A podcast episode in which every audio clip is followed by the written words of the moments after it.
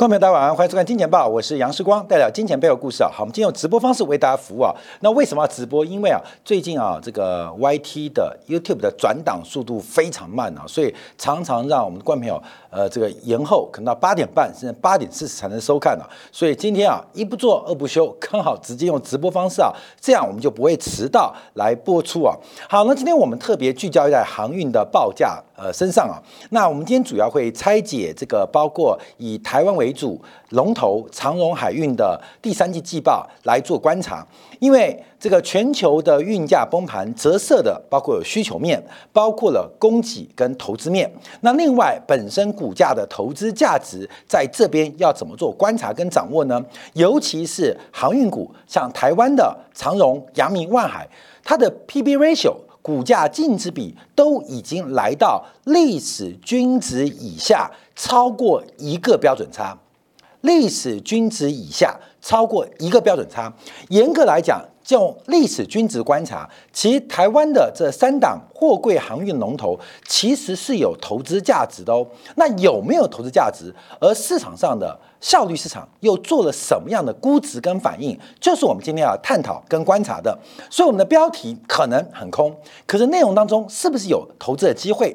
要从这个股价市场上如何定价，再反映未来三年航运可能的变化，要跟大家做个说明。好，我们先看，昨天啊，呃，上交所，上海运交易所啊，公布了最新的运价的报告，那继续大跌，继续大跌。那美西线跌完之后，跌完。跌到欧洲线，所以上礼拜啊，是整个远东地区往这个欧洲的航价出现了暴跌，单周的运价一口气跌掉了二十点七 percent，一口气跌掉二十点七 percent。那除了欧洲线之外，包括了美西、美东线也继续下跌，那跌幅分别是百分之四点五跟百分之八点二。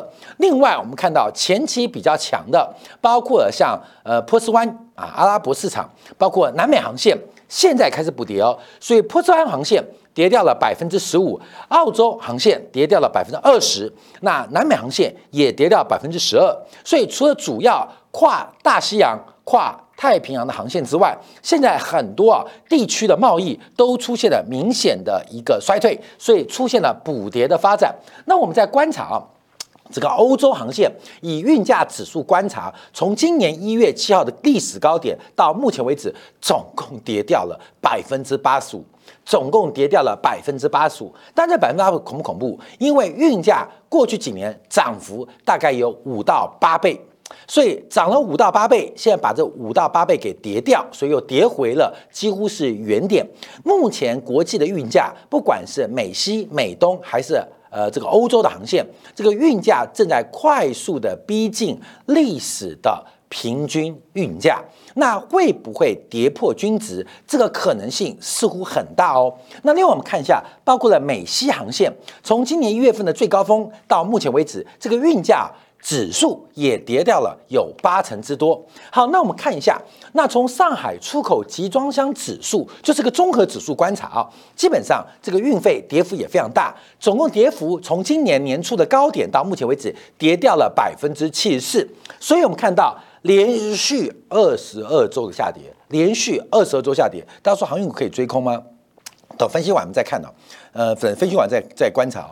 我们看到连续二十二周下跌，而且这个跌幅很特别，它是先跌了这一大段，那经过了大概两到三个月的整理啊，两到就是四月、五月、六月到七月，在八月份开始加速，而且越来越快。其实这很像目前的股市发展啊，在跌幅超过两成之后。开始进行了一个非常横盘的整理，甚至反弹。啊，你像股市不就跌了两成吗？跌了两成之后，开始出现横盘整理跟反弹，市场上正在消化前期泡沫的过程。可是运价后面的暴跌，会不会成为全球资产价格的领先指标？作为全球运输业的指标，全球的这个上海出口集装箱指数，那会不会是景气的金丝雀？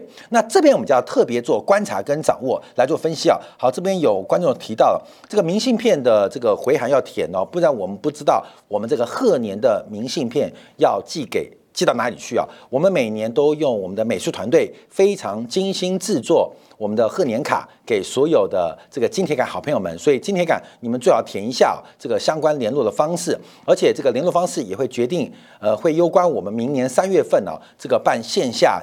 呃，这个见面会的时候，这个相关的统计的一个机制啊，跟大家做分享。好，我们再回一下运价，因为这个运价暴跌啊，主要是包括我们看到运价指数。那我们从一个短期的现货价做观察啊，就即期运价，那目前的运价也是在暴跌，所以不管从合约价。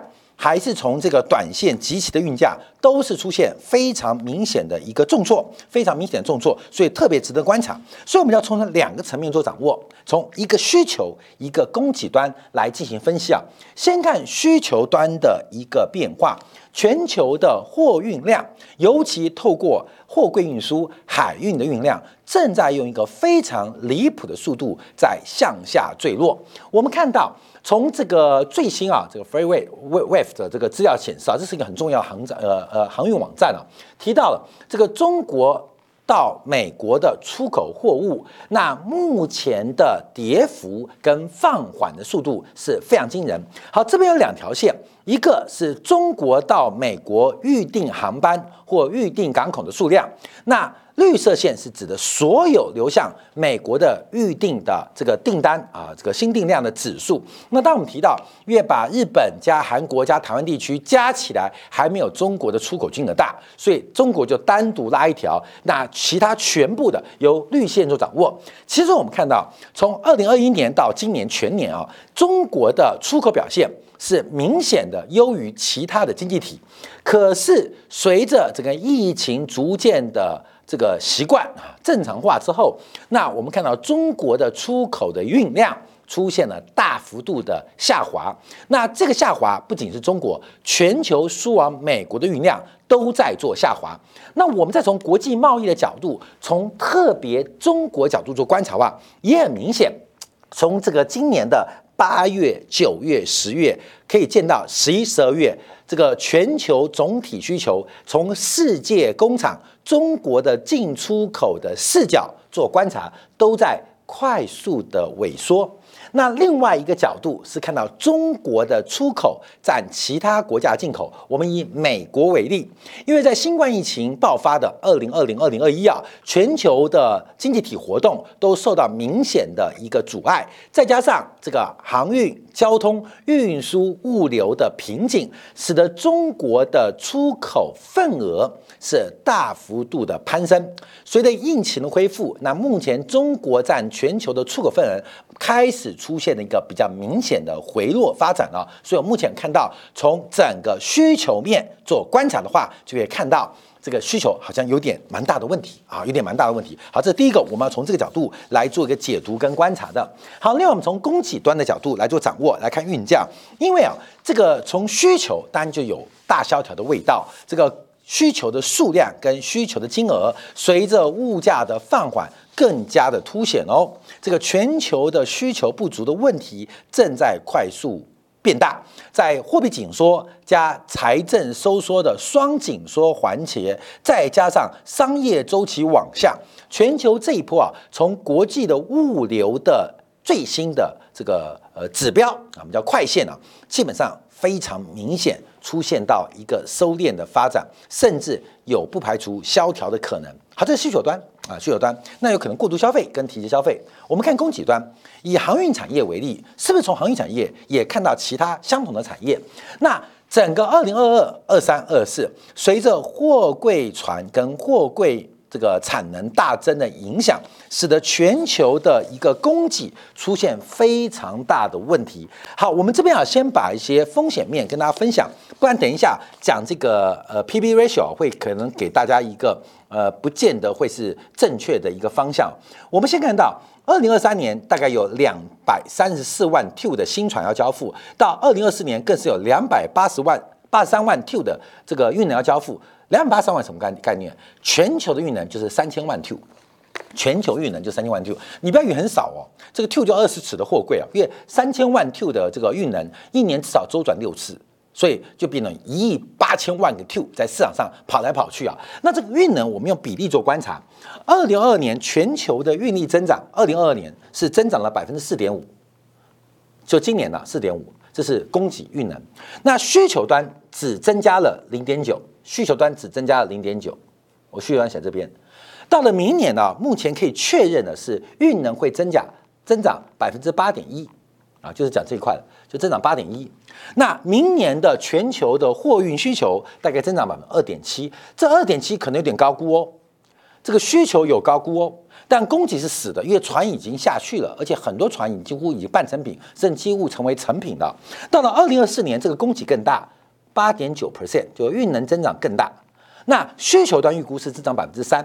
那目前从全球的经济指标观察啊，二零二三年跟二零二四年都有可能高估，就是需求高估，可是供给。并没有高估，所以目前要观察这个运能跟需求之间出现了非常严重的供过于求的潜在压力啊，潜在压力，而且这个呃资本支出跟投资啊，它并不是一年，而是连续两到三年，包括了二零二二、二零二三。二零二四一直到二零二五，所以也就是啊，在过去这两年疯狂的资本支出之下，整个货柜航运的运能是出现了喷发式的发展，而这会对未来对未来的整个航运跟货柜航运的供需产生极大的价格压力，极大的价格压力，也就是未来长期不管从运能从货柜。从货柜船到港铺设施的巨大投资，可能会为整个航运的价格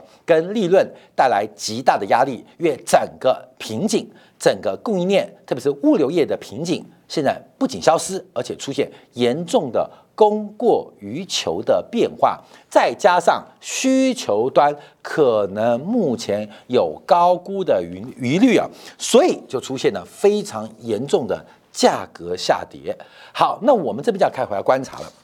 哎，回家一下，视光电脑是不是在播足球啊？哎，刚刚这个沙乌沙乌地阿伯沙特，哎，二比一领先阿根廷啊。这个我们在直播之前正在看呢，现在要专心啊，专心专心要跟大家啊主持啊主持做观察。所以我们看到，呃，这个金乌也提到需求涨，所以第一个啊，这个供需两端出现一些问题跟发展啊，所以我们等会提到为什么长荣跟万海的 PB ratio 会创下。几乎是历史低点，因为从历史低点的 P/B ratio 来做观察，其实货柜航运的股价其实是有投资价值的哦，其实是有，可是为什么没有？哎，我们要分析一下。我们先看一下以台湾为例啊，这边我们也把几家有上市的，因为地中海航运跟达飞海运并没有挂牌，所以只能从第二大的马士基，那另外包括第四名的中远。还有赫伯伦特，还有包括后面的长荣，还有包括了日本的海洋网联这个万啊联盟三家联盟啊，现在商船阳明海运这样做个排序啊，这个市值是我们最新来做一个估算。那其中有一个误差是赫伯伦特，因为赫伯伦特它本身的股股市的流通股比较少，就它，所以它市值可能有点偏高估的疑虑啊，但不影响我们的分析啊。我们先把市值观察，再除以啊这个最新啊，截至上周为止的运力，那这个运力指的就是每二。十尺货柜的运力啊，像地中啊，像马士基啊，大概总共有四百二十五万的 T 的一个运力。像中远啊，中远大中国最大的中远啊，有两百八十六万 T。那像台湾的长荣海运啊，呃，大概是一百六十三万 T。我们先用市值来做观察，来看待台湾货柜航运的价格，那就简单的嘛，把市值除以运力不就得了吗？啊，你每 T 值多少钱啊？每 T 值多少钱？那每 T 值多少钱？大家要看个别公司的航线啊。个别航线的港铺的安排啊，来做观察，那这边就会很明显啊，似乎啊，呃，长荣海运啊，呃，它的这个美 two 的呃市值是所有公司次低的，最低的是应该是美国的乙烯乙烯的海运啊，它美 two 的市值啊，这个是台币啊，这是台币。大概是十六万块钱啊，十六万块钱，所以我们可以换算过来。所以从整个运价做关注的话，美 two 的市值其实叫今年年初都出现了非常明显的收缩。我看这本数据怎么对比啊？有个非常明显的收缩跟对比啊，所以我们看到这个市值的收缩，也让美 two 的市值出现了非常明显的下滑。所以你去买投资啊，你要想啊，到底投资多少啊？投资多少？但这很粗暴，因为每一家的航班、航线跟港铺的配合有不同的效益跟安排啊。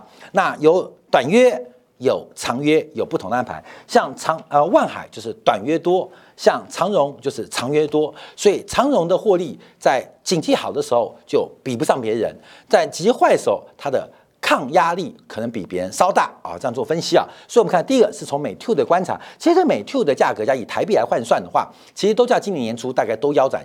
都腰斩，甚至有打到三分之一啊，都打到三分之一。好，另外我们再观察另外一个指标，就是从呃这个 two 的美 two 一一季的营收做观察，这是美金啊，这美金是三千两百八十块美金啊，这个季度哦，七八九月份，那你就简单乘以三嘛，那乘以三的话就呃呃前三季大概就大概一个 two 可以做到，像长荣可以做到九千八。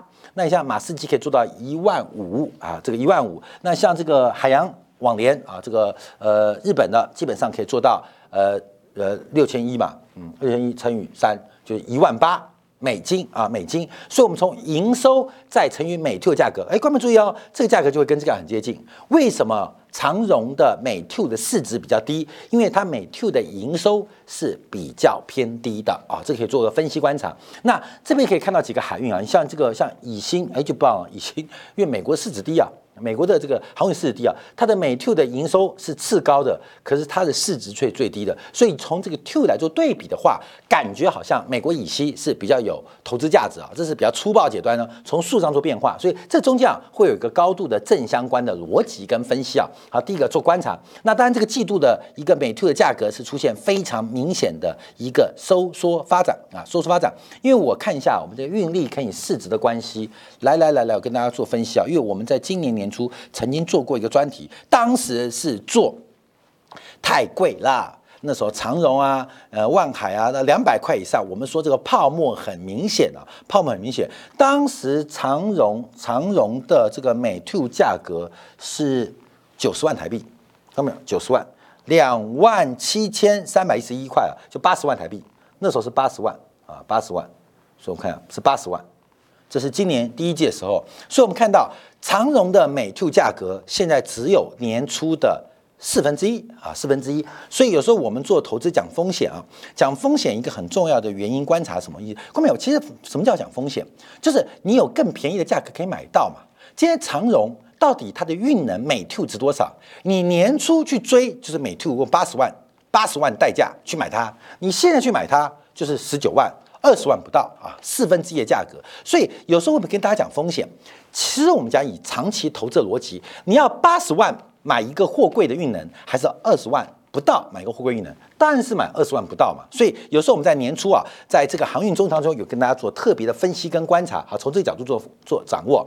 好，那我们现在开始分析啊，这个长荣万海为什么价格那么低，那么低？好，我们先从 PBR 手做观察了。我们先看长荣的 P/B ratio，就是股价净值比。其实我跟大家提到，因为这种重资产的公司，就是固定资产或是规模很大，其实应该比较适用于 P/B ratio，股价净值比。股价净值比，因为它的杠杆高，而且规模大，所以股价净值比其实更能反映它的投资价值。这也适用于包括像金融类股，不看本益比，是看股价净值比。像这种海运、像航空这种重资产。或很多大资产的非常适用于股价净值比，将来其实到半导体，像这些电子啊，像这个面板。都会用到 P/B ratio，所以你现在去追高很多半导体的时候，尤其是重资产的，不管是台积电、联电、力积电等等，你都要考虑到 P/B ratio，这是股价净值之间的一个关系啊。好，那我们先看长荣海运啊，因为长荣海运今天收盘为止啊，它的 P/B ratio 是零点五九元呐，它的每股净值是两百五十四块钱，可是每股的市价是一百五十块钱，这个零点五九有多低，你知道吗？因为啊，假如我们从二零二零年当时九月、十月份，我们做过三。级的专题，我们就用这个逻辑分析，强力的跟大家密切提醒要关注货柜航运。当时的长荣价格就是十块出头嘛，阳明价格就七块八块。我们当时强烈的提醒大家注意，我们应该是全世界第一档财经节目，不是第一次哦，因为第一次、第二次、第三次我们包办的财经节目。第一次全球的第一次，全球的第二次，全球第三次，应该都是杨思光的《见报》包办的啊，就全球财经节目。因为研究报告我就不敢讲了，就是全球财节目的第一次、第一档、第二档、第三档，跟大家提醒要密切关注货运航运的，这是我们二零二零年呢，当时很多金钱豹的观众朋友可能有掌握到一个大机会。好，那我们现在讲回去啊，看看，因为二零一七啊，它的股价净值比是零点八八倍，二零一九年是零一点零七倍啊，二零一呃二零一八二零一八二零一九是零点九六九六倍，我们先看一下，到了二零二零年三月是零点六四倍，而这个零点六四倍就新冠疫情的关系哦。就是新冠疫情最低在这边啊，到了二零二零年不得了，开始爬升了二点四四倍，好，二点四倍。那到这边的时候，最高时候来到七点四六倍啊，这是就泡沫了啦。但是什么本意比看，我就哎呀，这个有时候装睡人觉不醒了。现在变零点五九倍，好，各位我们这些不看，我们先用均值啊，因为长海运的 P/B ratio 基本上大概就是零点九倍到一点二倍是合理的均值哦。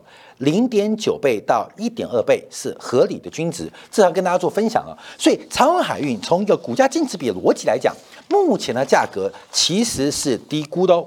其实这个价格是低估的哦。哎，郭明这个低估是低估啊，会再跌，因为市场会反映，有可能是对于未来，包括我们提到了二零二三。二零二四、二零二五、二零二六、二零二七，它长期的盈利能力受到这一波的资本支出扩充，可能会影响到长期的绩效表现。尤其货柜航运，它的折旧 depreciation 呢，大概是十五年，所以现在投资的船，过去这两年还有未来两年下下下水的船呢，大概会至少运营十五年以上啊，十五年以上。所以经过这一波史上最大的一个军备竞赛。货柜行业的军备竞赛之后，可能长期的盈利能力出现了明显的下滑坡，明显的下降压力，才会给出一个那么低的股价净值比。所以它适不适合投资，它值不值得投资，可能观面要稍微做观察跟留意哦。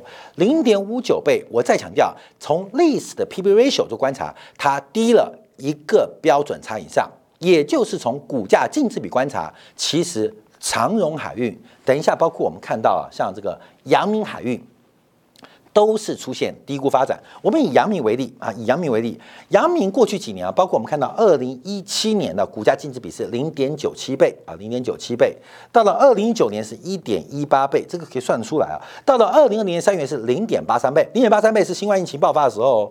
现在是多少？现在是零点六倍，所以台湾的阳明也是出现了，也是出现了一个非常非常非常非常低估的变化。我们再看一下万海，因为万海的股价净值比较偏高，过去的因为它做晋阳航运的嘛，呃，利基啊跟弹性比较高，过去的股价净值比，我们还是看疫情之前啊，是大概一点四二倍，然后到二零一九年是一点二九倍。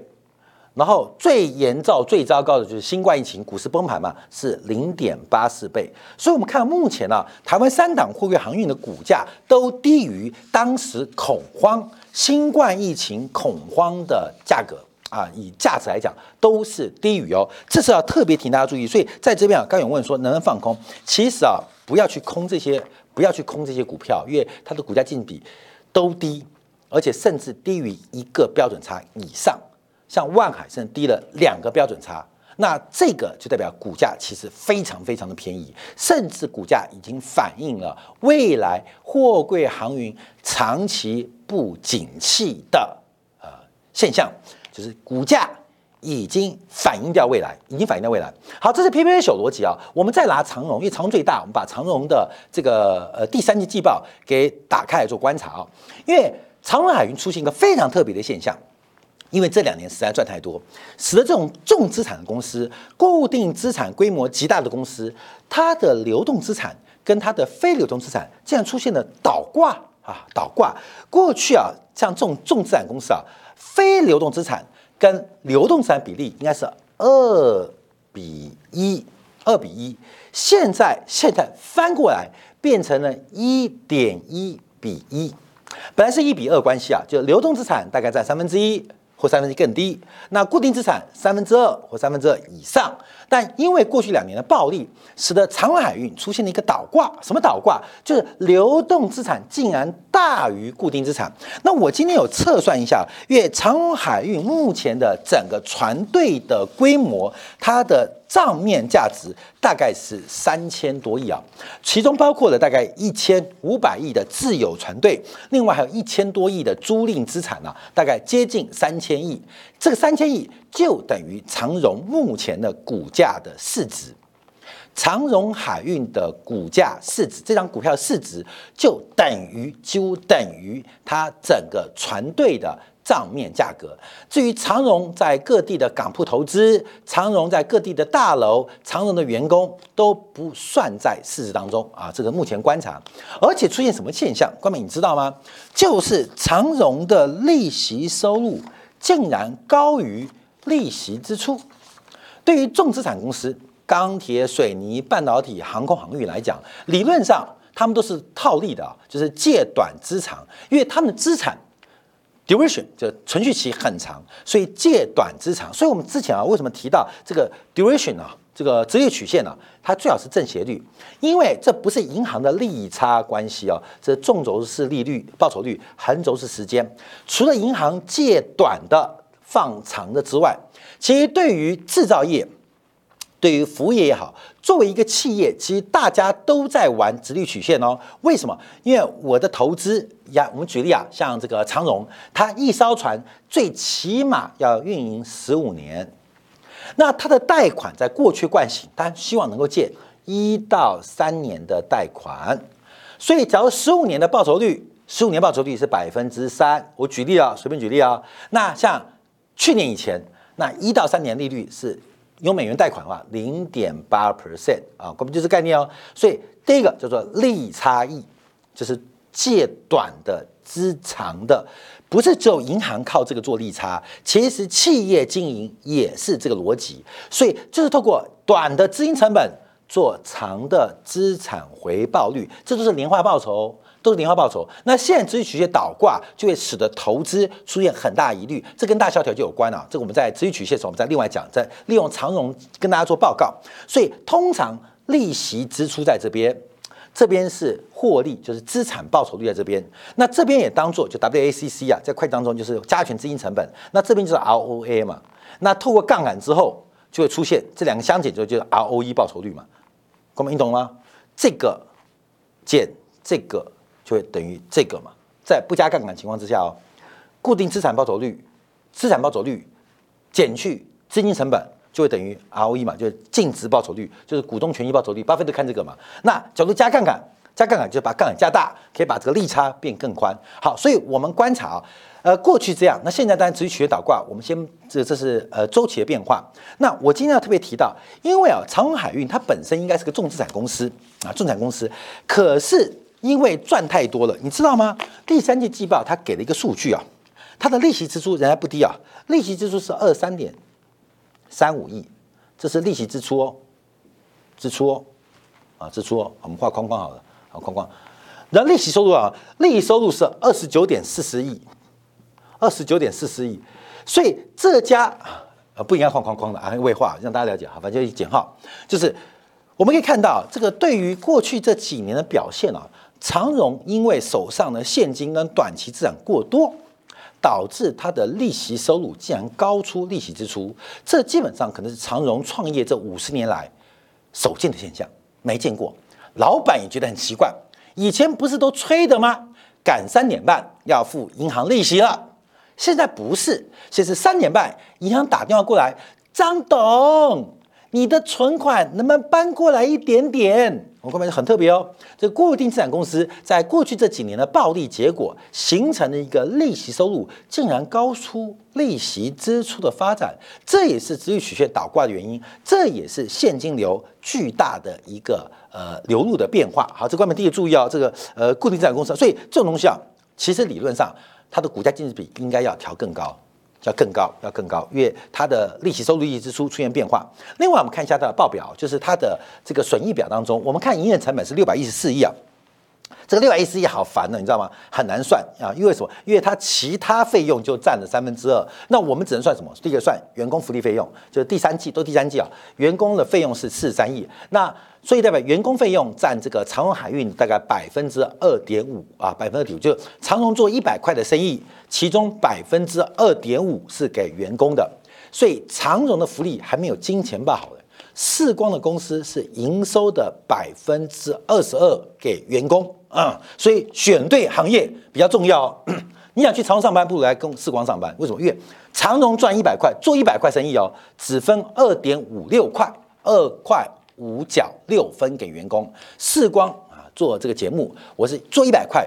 二十二块分给员工啊，所以我们是呃，假以福利啊跟配比来讲是长荣的九倍，嗯，那当然也不能这样讲，因为它主要赚钱靠船嘛，不是靠人嘛。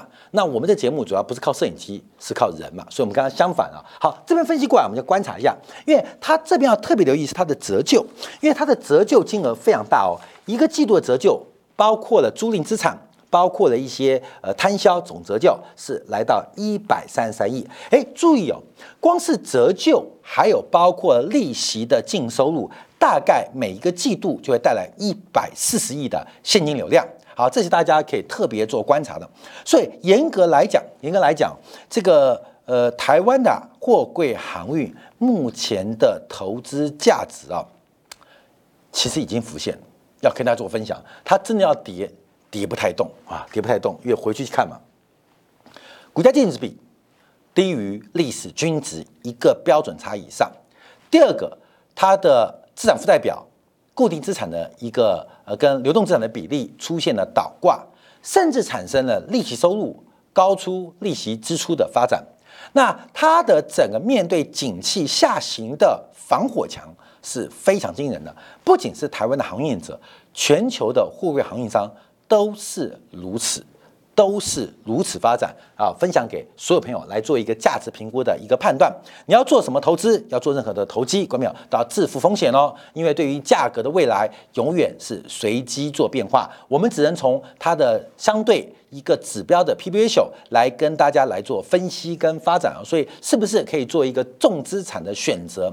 假如通胀失控，这些重资产的个股会不会跟通胀有同步的一个相相关啊？所以有些买一些重资产的公司，就跟买房地产的价值其实是一样的哦，而且这些重资产的资产报酬率可能比房地产的资产报酬率来得更高。分享给所有的好朋友。好，我们休息一下，回来就要分析一下。因为在昨天啊，市场上由于商品市场出现比较大的震荡，特别是在今天，北京的这个新冠的疫情爆了，要怎么解读呢？今天入股啊开高走低，可是中字辈啊中字辈全面的喷出大涨，这代表什么样的意义？我们休息一下，在经典部分，我们回来看一下大陆的疫情爆发跟疫情爆发之后。按照台湾地区、香港地区跟新加坡地区的发展变化来看一下后续的演进。